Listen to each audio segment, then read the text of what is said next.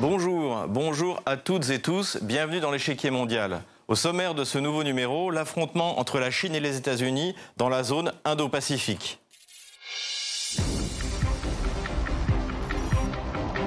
La visite de Nancy Pelosi le 3 août 2022 à Taïwan a soudainement éclipsé le conflit ukrainien des médias internationaux. Elle a rappelé que parallèlement à la guerre que mène l'OTAN contre la Russie en Ukraine, les États-Unis en mènent une autre contre la Chine. L'affrontement entre les deux superpuissances impacte de nombreux domaines politiques et économiques. Il s'inscrit également dans le calendrier électoral de Washington et de Pékin. La lutte contre la puissance chinoise semble un combat d'arrière-garde pour le gouvernement américain. La crise ukrainienne a révélé que les Occidentaux peuvent difficilement mobiliser 20% de la planète contre la Russie. Que pourrait-il faire contre la Chine, qui est devenue l'atelier du monde et l'un des principaux acheteurs des bons du Trésor américain? N'ayant pas de projet global pour le monde, Pékin n'a pas en outre à engloutir des sommes colossales dans des guerres impérialistes d'un autre âge. Une guerre économique frontale étant perdue d'avance, les administrations américaines de Donald Trump puis de Joe Biden ont développé une série d'opérations contre Pékin sur d'autres terrains. Le terrain politique en créant l'OCUS, une structure politico-militaire qui rassemble les puissances du Pacifique autour de Washington contre la Chine, le terrain économique en privant la Chine des technologies de pointe en matière de semi-conducteurs à très basse nanométrie. Pas plus que Moscou, Pékin n'est resté inactif face aux agressions nord-américaines. Il y a fort à parier que la provocation de Washington à Taïwan ne fera que mettre en évidence l'impuissance des Occidentaux face à l'avènement du monde multipolaire et des nouvelles superpuissances.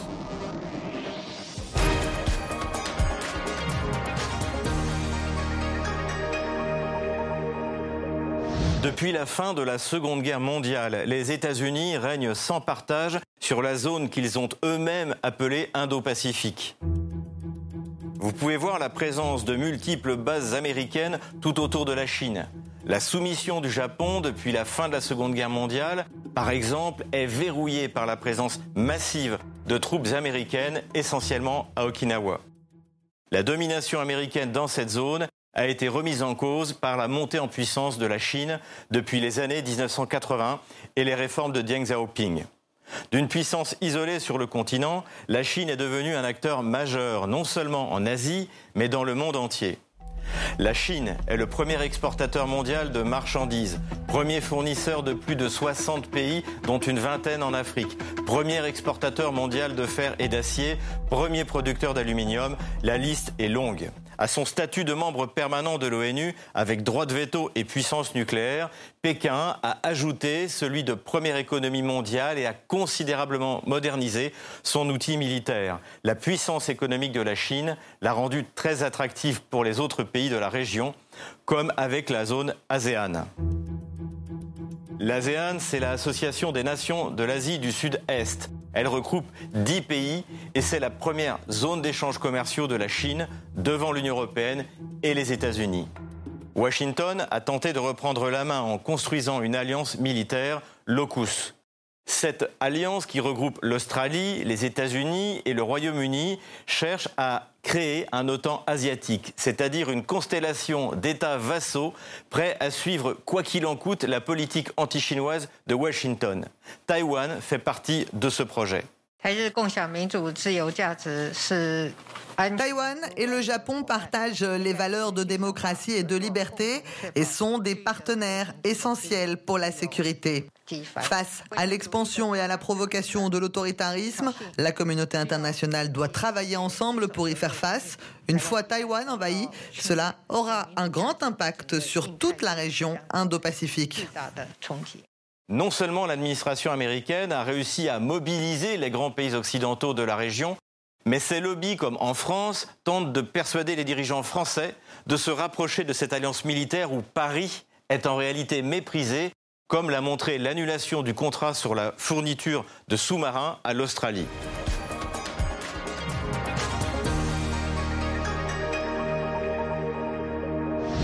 Comme l'OTAN face à la Russie, Washington a su créer une alliance pour entraîner les puissances du Pacifique dans son sillage contre la Chine. Les États-Unis cajolent leurs alliés asiatiques à l'image du déplacement du secrétaire d'État américain Anthony Blinken début août à Manille. Les Philippines sont un ami, un partenaire et un allié irremplaçable des États-Unis. Il s'agit de notre plus ancienne alliance dans la région Indo-Pacifique. J'ai réitéré notre engagement inébranlable à l'égard du pacte de défense mutuelle entre les États-Unis et les Philippines et j'ai réaffirmé qu'une attaque armée contre les forces armées les navires civils ou les avions philippins dans la mer de Chine méridionale entraînerait des engagements de défense mutuelle de la part des États-Unis en vertu de ce pacte. En plus de cette alliance militaire, Washington s'est efforcé de remettre en cause la souveraineté de Pékin sur Hong Kong et sur Taïwan. Les élus américains sont galvanisés par Nancy Pelosi, la présidente de la Chambre des représentants des États-Unis. Nous ne permettrons pas à la Chine d'isoler Taïwan. Ils ont empêché Taïwan de participer à l'Organisation mondiale de la santé, d'autres choses où Taïwan peut apporter une contribution très précieuse. Et ils peuvent les empêcher d'y aller, mais ils ne nous empêchent pas d'aller à Taïwan. Nous ne leur permettrons pas. Les anglo-saxons n'ont jamais accepté la rétrocession d'Hong Kong en 1999. Ils ont donc largement instrumentalisé les manifestations anti-Pékin en 2019. Aucun soutien occidental n'a réussi à influer la politique de Pékin, ni à Hong Kong, ni dans le Xinjiang, où là aussi Washington a tenté d'instrumentaliser le terrorisme ouïghour. Après ces échecs, on aurait pu s'attendre à un apaisement de la politique anti-chinoise de Washington. Ce ne fut pourtant pas le cas. À l'été 2022, l'administration américaine démocrate, piégée entre son échec en Ukraine et les élections de mi-mandat de novembre, se décide à une nouvelle provocation contre Pékin, cette fois à Taïwan. Malgré les avertissements chinois, Nancy Pelosi se rend sur l'île le 2 août dernier. Uh, Nous avons suivi l'exemple de notre président qui a clairement indiqué que l'une de ses priorités était une initiative forte pour l'Asie-Pacifique, afin d'accroître notre coopération dans ces domaines, sécurité, économie et gouvernance. C'était un voyage remarquable que je suis très fier d'avoir fait. Ce voyage n'a rien d'anecdotique, car elle est la troisième personne dans la hiérarchie de l'État américain, derrière le président et le vice-président. Ce comportement des démocrates américains constitue une rupture avec la politique de la seule Chine, jusque-là respectée par Washington, y compris par Donald Trump au lendemain de son élection en février 2017. Trump dit à Xi Jinping que les États-Unis respecteront la politique d'une seule Chine. En réponse, la Chine a organisé de grandes manœuvres militaires autour de son île face à un gouvernement américain impuissant. Récemment, Washington a cependant envoyé deux navires de guerre dans le détroit de Taïwan. Deux navires de guerre américains traversent le détroit de Taïwan. Deux navires de l'US Navy ont traversé dimanche le détroit de Taïwan dans un contexte de tensions militaires persistantes entre l'île et la Chine, après la visite début août de la présidente de la Chambre américaine des représentants, Nancy Pelosi. Parallèlement, le vice-président du Kuomintang, Xia Li-yang, s'est rendu en Chine continentale. Le vice-président du KMT, Xia Liyan, rencontre des entrepreneurs et des étudiants taïwanais en Chine démontrant ainsi que pour les nationalistes fondateurs de l'État taïwanais, l'île sera toujours une partie pleine et entière de la Chine.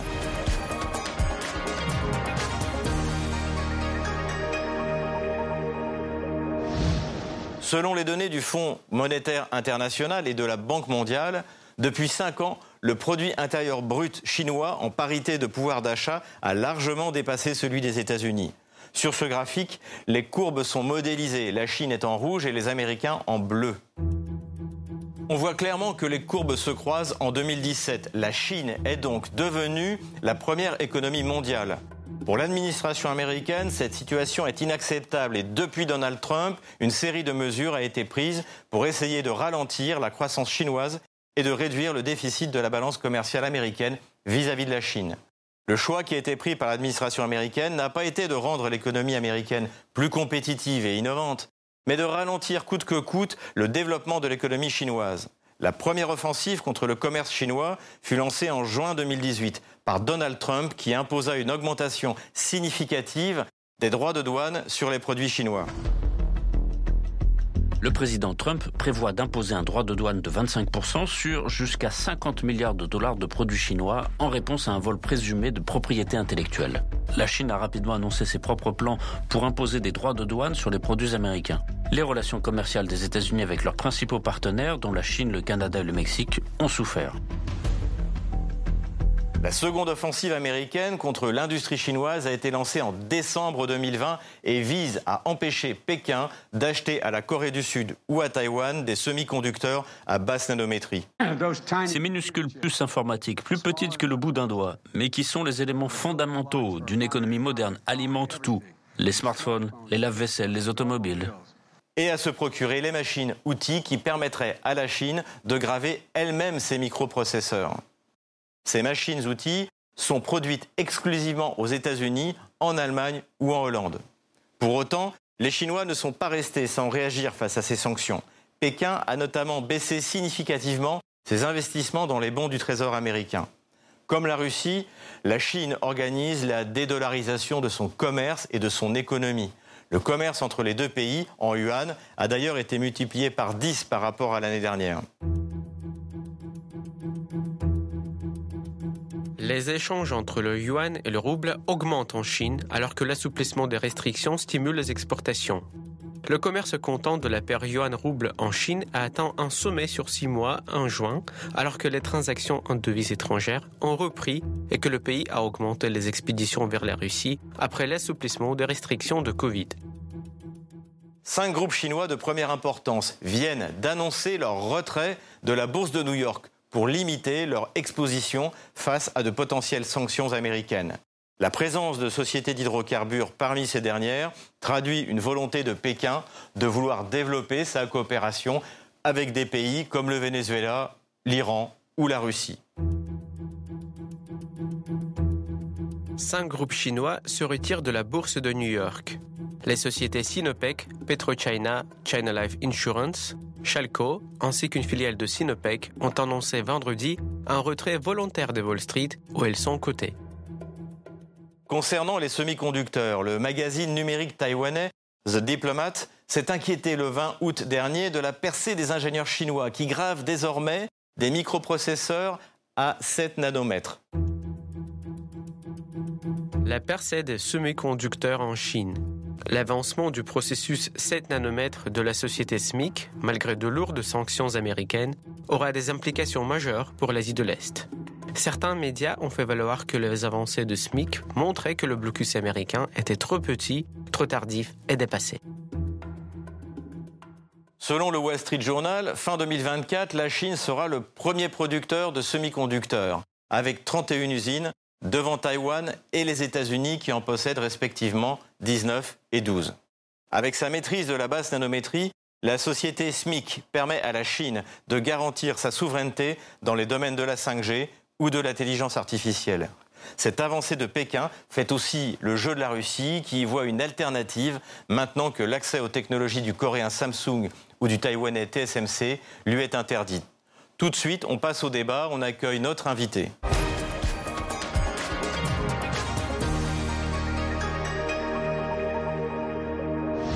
Bonjour Philippe Chen. Bonjour. Vous êtes l'ancien PDG d'une importante société d'État de la Chine à Paris. Merci d'être avec nous sur RT France. Parlons politique tout d'abord. Quelle est désormais la position de Pékin après la visite de Nancy Pelosi à Taïwan et dans la perspective de l'arrivée d'autres délégations de pays occidentaux? Bah, Tout d'abord, euh, je suis très content d'être invité merci. Euh, à votre émission, bah, le problème de Taïwan, ça vient bien au cœur euh, de tous les Chinois. C'est un, un problème historique euh, grâce à la sagesse de la, des dirigeants chinois, notamment Deng Xiaoping. Bah, il, a, il a euh, fait une politique un pays, deux systèmes, c'est-à-dire quand les continents vivront comme des gens de rencontre à Taïwan, on va régler ce problème paisiblement, dans la paix. Mais le problème, ce n'est pas euh, les Chinois qui ont créé, ce sont des Américains. Bah, vu la situation, comment ils ont réussi à s'aimer le trouble partout dans le monde, notamment maintenant en Europe, maintenant, il, commence à provoquer une guerre entre les Chinois dans l'intérêt des Américains. Bah, le gouvernement chinois a donné plusieurs avertissements à l'administration de Biden. Attention, il ne faut pas y toucher. Si, si Pelosi visite, visite Taïwan, il y aura des conséquences très graves. Ben, les Américains doivent assumer cette conséquence. Ben, euh, vous l'avez constaté, après la visite, il y a la manière d'œuvre de grandeur euh, dans le détroit euh, à Taïwan, et, et, les avions militaires chinois ont traversé, soi-disant, la, la, ligne au milieu de détroit de Taïwan, ça n'existait plus. Ben, il y, a toutes les mesures, toutes les, les sanctions qui attendent. Ben, vous avez vu, euh, Pelosi a été sanctionné.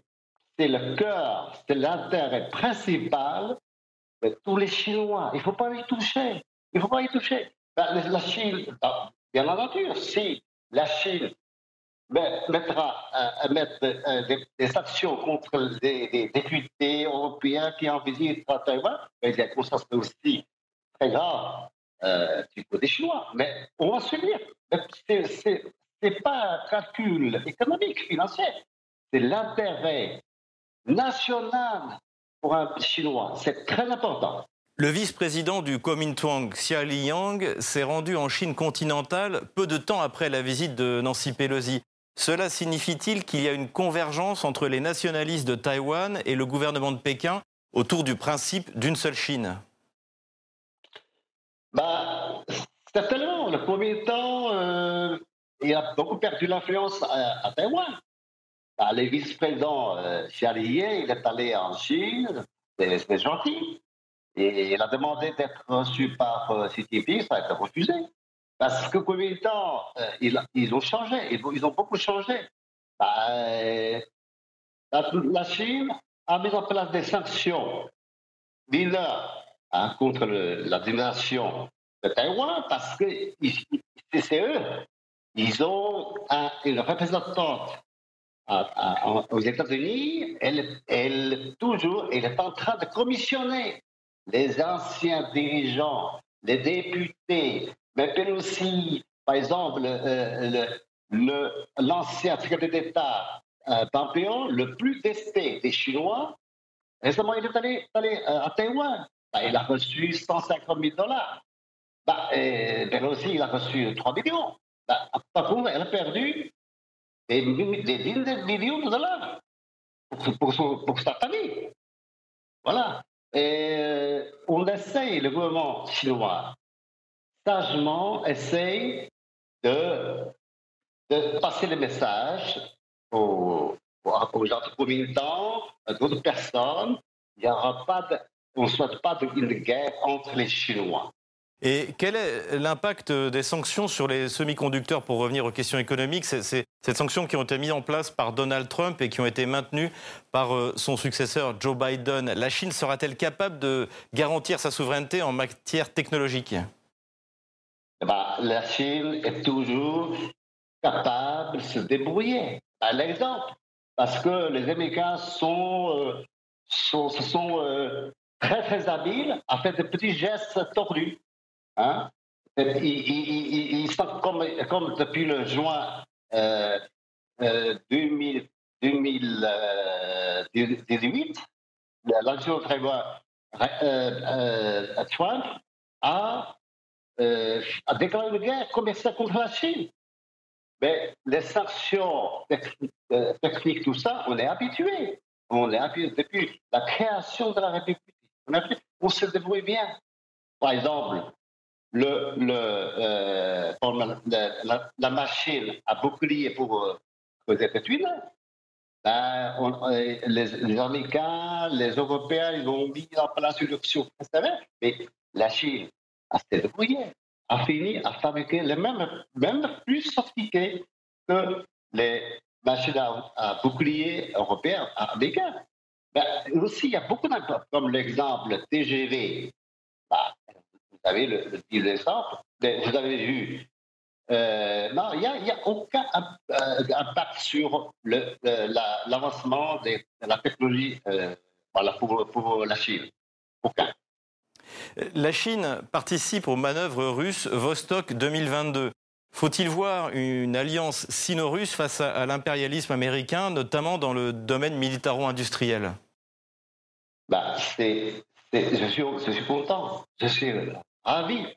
Il y a une, coopération normale entre la Chine et la Russie. Bah, historiquement, la Chine est très reconnaissante à la Russie. C'est l'académie militaire, la première académie militaire euh, euh, fondée en juin 1924, la Chine, les Chinois sont reconnaissants. Mais grâce, aux, aides euh, soviétiques, la Chine a poussé des, troupes américaines euh, en Corée. Et l'Union soviétique a aidé la Chine à industrialiser le nord de la Chine. Bah, ça va continuer, ça va continuer. quelle est la position de la Chine vis-à-vis de l'AUKUS et de la commande de sous-marins nucléaires à Washington par, par l'Australie euh, quelle, quelle, est sa position?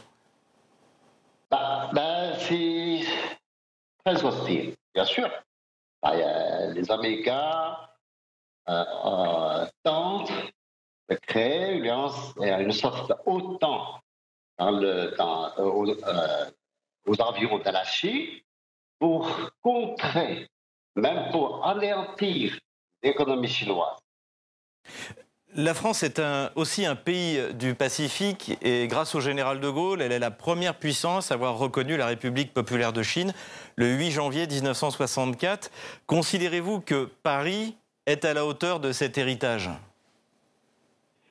Bah, Je crois que oui, parce que ce sont des éléments euh, montés et qui sont en train d'être montés, ce sont des anglo-saxons. Ah, ce sont des, affrontements entre les civilisations. Bah, la Chine, les Chinois aiment bien la France. La France a beaucoup d'affaires avec la Chine. Bah, politiquement, on est différent, mais chaque pays trouve le système adapté à son pays. Bah, la Chine est très sympathique avec euh, la France. Bah, euh, euh, le président Macron a dit déjà, et la France ne va pas se mêler dans une nouvelle guerre froide. Voilà, c'est tout. Bah, je pense, je souhaite surtout, la France va suivre les voies tracées par le général de Gaulle. Ce sera le mot de la fin. Merci Philippe Chen pour votre intervention sur RT France. Je rappelle que vous êtes l'ancien PDG d'une importante société d'État de la Chine à Paris. Comme chaque semaine, on termine cette émission avec les questions des téléspectateurs.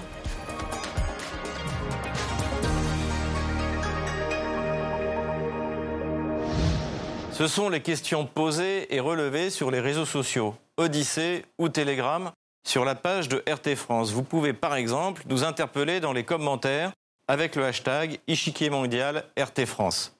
Voici les questions sélectionnées cette semaine. Celle de Kader tout d'abord. Le conflit entre Washington et Pékin peut-il évoluer vers un affrontement armé? Vraisemblablement pas dans un futur proche, car ni la Chine ni les États-Unis n'y ont intérêt. Pékin sait parfaitement que tôt ou tard, Taïwan sera réunifié à la Chine comme Hong Kong le fut en 1999. Pour Washington, la manœuvre de Nancy Pelosi vise essentiellement à organiser une diversion à la veille des élections de mi-mandat américaines en novembre prochain.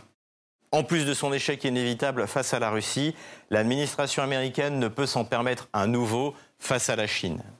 Autre interrogation, celle de Philippe. La Chine est devenue la première économie mondiale. A-t-elle un projet globaliste et une idéologie à imposer au monde comme ce fut le cas des élites occidentales qui gravitent autour des États-Unis? Non, la Chine est un pays d'industrie et de commerce qui cherche à garantir sa souveraineté et ses parts de marché. Avec 1,3 milliard d'habitants, les questions économiques sont cruciales pour le gouvernement de Pékin qui a suffisamment à faire plutôt que d'utiliser sa puissance économique pour imposer un modèle de société. On peut ajouter qu'historiquement, c'est la Chine qui a dû combattre les poussées impérialistes, notamment occidentales, et pas l'inverse. Dernière question, celle de Jian. La Russie peut-elle aider militairement la Chine? La Chine n'a pas besoin d'une aide militaire directe de la Russie face aux États-Unis. En revanche, la coopération militaro-industrielle entre les deux pays est un facteur important. La Chine a reçu en 2019 les derniers chasseurs des 24 Sukhoi Su-35 flanqueurs E qu'elle avait commandés à la Russie pour environ 2,5 milliards de dollars. L'alliance entre Pékin et Moscou, qui coopère au sein des BRICS et de l'Organisation de coopération de Shanghai, est devenue un véritable casse-tête pour l'administration américaine. C'est la fin de cette émission. Merci pour votre fidélité. Rendez-vous la semaine prochaine sur RT France pour un nouveau numéro de l'échiquier mondial. À bientôt.